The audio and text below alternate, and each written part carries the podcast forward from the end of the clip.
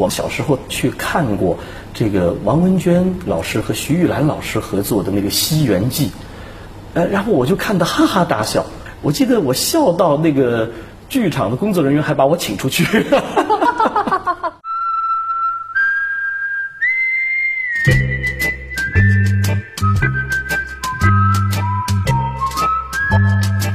欢迎收听微微的抓马。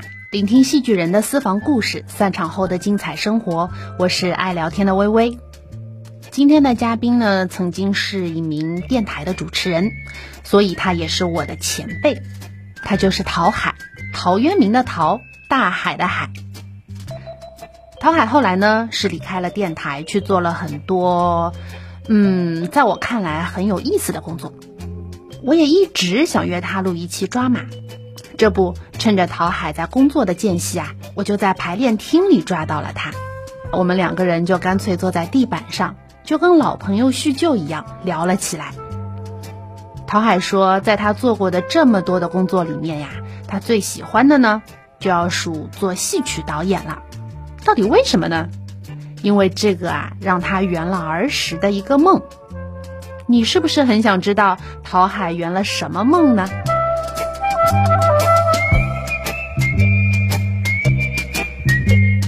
零七年的时候呢，拍了一个经典版的《红楼梦》。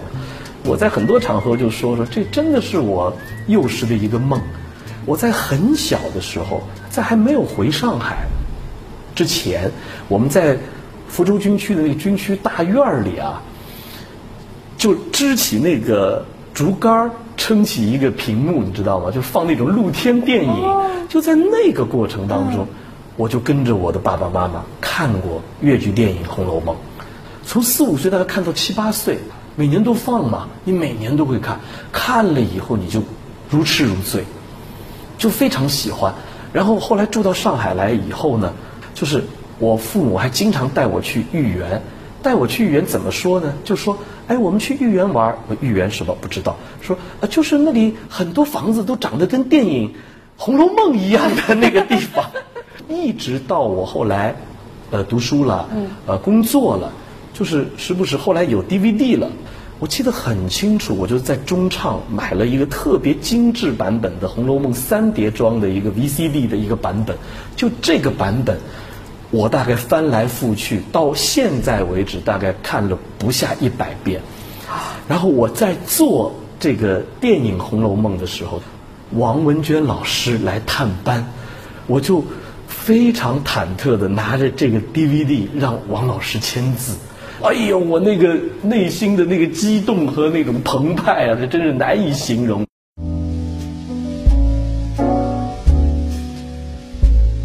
哦，原来陶海说的圆梦就是打造了一版越剧《红楼梦》。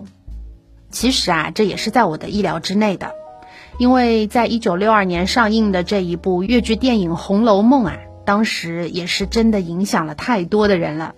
王文娟和徐玉兰两位主要演员呢，在当时也可以算是顶流偶像了。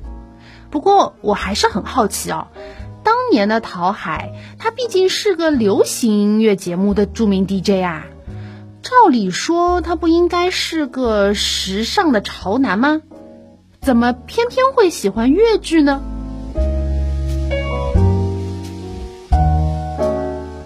我到现在印象还非常非常深，就是我小时候去看过这个王文娟老师和徐玉兰老师合作的那个《西园记》，呃，虽然当时我还很小很小，大概十几岁都不到，呃，然后我就看得哈哈大笑。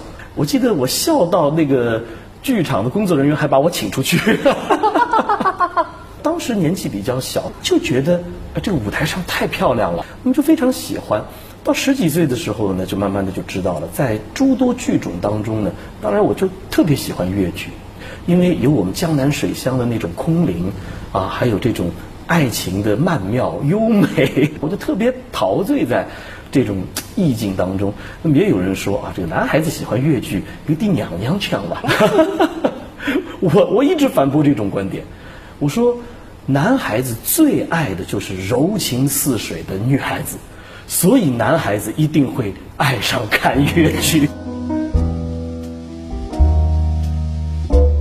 听陶海这么一说，我才发现原来越剧不只是女孩子的专利，男孩子喜欢柔美的江南剧种也没什么问题嘛。陶海说，自从他导演了越剧《红楼梦》啊，他就爱上了这个工作，再也不舍得离开戏曲了。在这一次聊天的过程当中呢，我默默地数了一下，越剧演员金靖应该算是跟陶海合作次数最多的演员了。那说到金靖啊，我也要好好的给你介绍介绍。越剧其实是有许多不同的流派的，那其中的七派创始人戚雅仙就是金靖的老师，所以啊，金靖可以说是得到了老师不少的真传。刚刚我们就提到过陶海圆梦了，那么他呢也帮金靖圆了一个梦。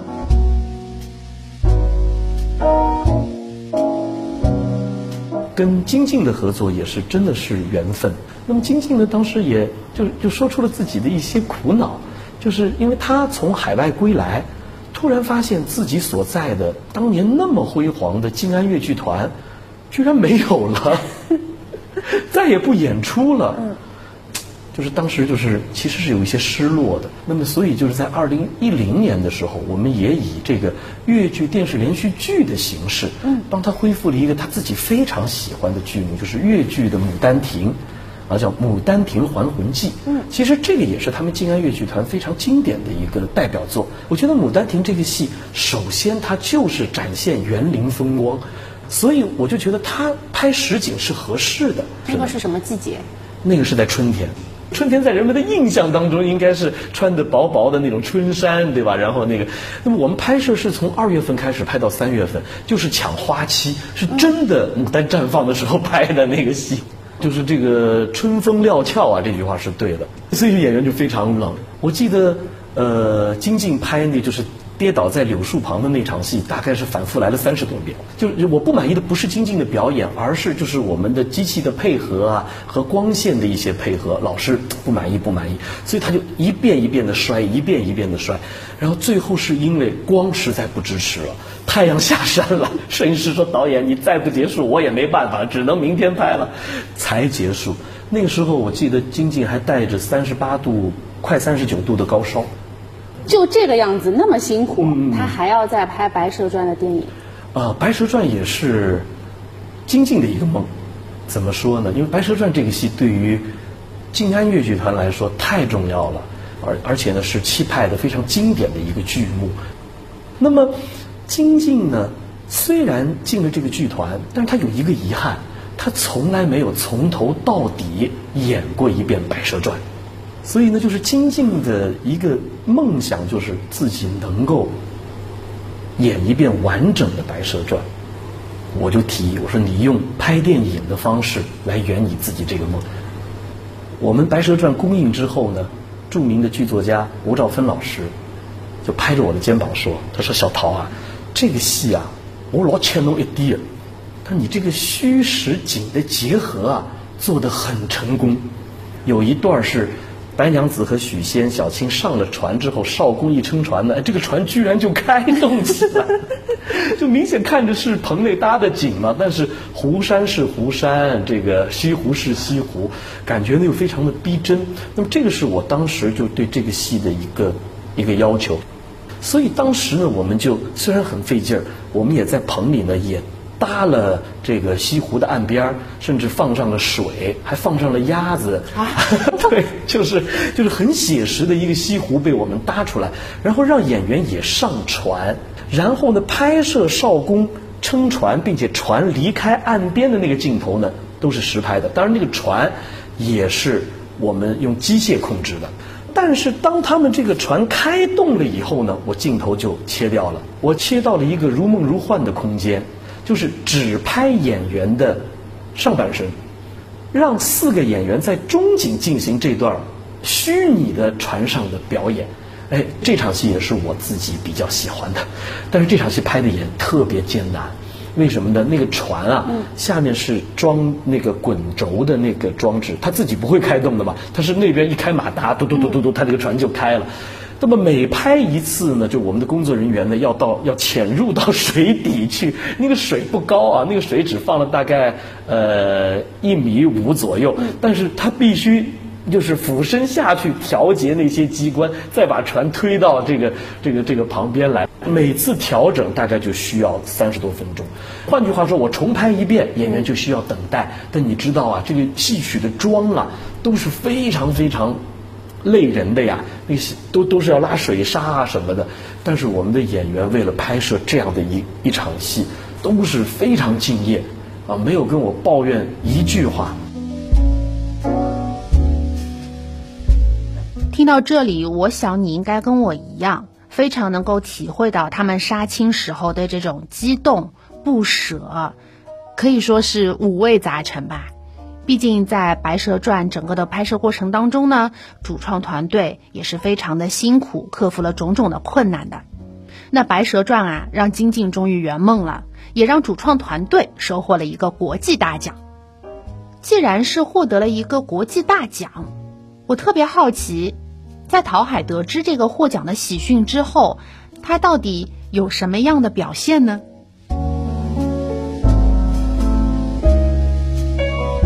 当时我有其他的拍摄任务，金靖呢带我们这个剧组带这个团体啊去西班牙马德里参加这个电影节。然后反正那天我记得好像我是早上很早很早收到那个金靖发来的消息，他说导演报告你一个好消息，我们这部片子呢在西班牙马德里。啊，获得了这个评委会的很多的好评，而且呢是获得了一个最佳的戏剧电影奖。当时真的是为这个事儿很高兴。作为导演的话，其实每一个作品都像自己的孩子一样，对对对，啊，等于是孩子获得了一个很高的荣誉之后，有没有就是回忆他的当时的那些成长经历当中有很多闪回的地方？嗯，就我就记得拍摄断桥的时候。这个里面本身带有很多技巧性的动作，那么我们的摄影机呢又要一遍一遍的拍，就是一一场戏，我们要用两天或者到三天的时间来拍摄。那么断桥呢又是《白蛇传》当中重中之重的一幕戏，演员的这个技巧性的动作呢特别的多，要哭的戏又很多，又要唱，所以压力是很大的。那我们大概有三四天的拍摄，情绪又要连贯。那拍一个动作呢，要拍七八遍，演员的这个状态啊，就会慢慢慢慢的变得很焦虑。那么到吃晚饭的时候呢，我就把三位演员啊，金靖、这个阮建荣还有叶静，我们呢就是集中起来，我就跟他们讲，影视拍摄它就是这个规律，啊，一定要克服这个困难。我们也会用角度啊各方面帮大家克服这个。这个这个困难，但大家呢，这个一定要稍安勿躁，对吧？一定要就保持良好的情绪，保持良好的情绪就是保持良好的形象。哎呀，然后呢，三位演员其实啊，都是就是怎么说，都是戏痴，都是对艺术极其负责的人。所以说，导演就是。拍的太多了嘛，我们肯定会有一些这样那样的想法，但这不代表说什么问题啊。他说我们肯定你说什么就是什么，你说一百遍我们就是一百遍，绝对不会有怨言的。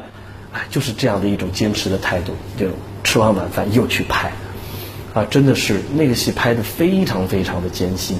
那么整个这个戏呢，拍的大家呢人仰马翻，非常累，也是每天都到凌晨，第二天又要来化妆。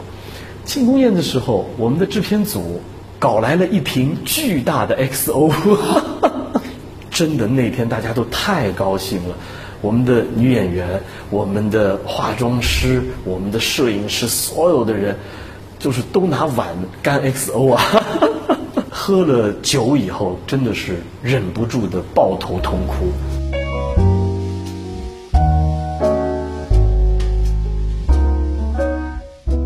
这次录抓马的时候呢，虽然是和陶海席地而坐，但不知不觉呢，就听他聊了一个多小时了。陶海跟我分享了那么多他和越剧的缘分，我就以为这应该是陶海热爱越剧的全部表现了。但万万没想到，他还告诉我，当年他在电台做的广播剧里头，竟然也带着一丝戏味儿。我们做了一部《西厢记》的这个广播剧，这个戏呢就比较呃，就是用得上戏曲的一些份儿了。那么当时呢就在表演的时候，我就会时不时的呃把这个徐玉兰老师身上的一些东西，他的一些节奏融到这个广播剧里面去，把毛维涛的张生的一些东西。那比如说，我到现在还记得那个广播剧里有一段表演，连这段剧本都有点倾向于这个毛维涛的这个《西厢记》的这个版本。就比如说这个，哎呀，他那个越剧念白是啊，月儿啊，就这种那个。然后，然后我那个广播剧里就写了一句：月亮啊，月亮。哎，不说不知道吧？原来当年的广播剧《西厢记》。居然藏了一个影派小生，这个陶海啊，真是爱戏爱到骨子里了，而且还爱的与日俱增。怎么说呢？就在今年，陶海他还导演了一部古装悬疑话剧，叫《狄公案之大明宫疑云》。陶导为了让这些现代的话剧演员们在台上能够成功穿越。他再一次的想到了越剧，那效果到底怎么样呢？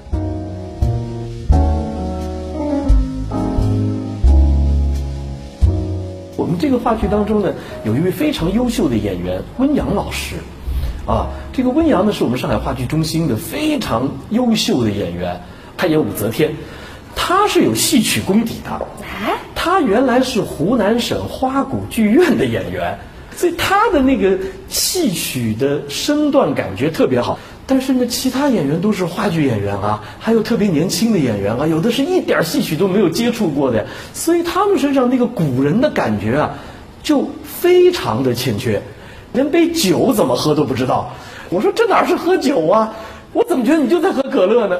这个戏排了六七天之后呢，我实在没办法了，然后呢，我就把我一个朋友请来，谁呢？就是上海越剧院的著名。啊，这个范派小生王柔桑，我说，呃，我请你来呢，我希望你帮助他们啊，解决一些形体上的感觉。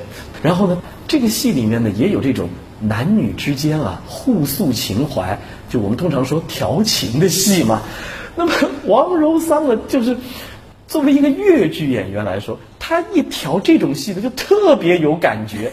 然后我我在现场就会说：“对呀，你看柔桑老师给你们一调啊，我就觉得你们俩爱上了。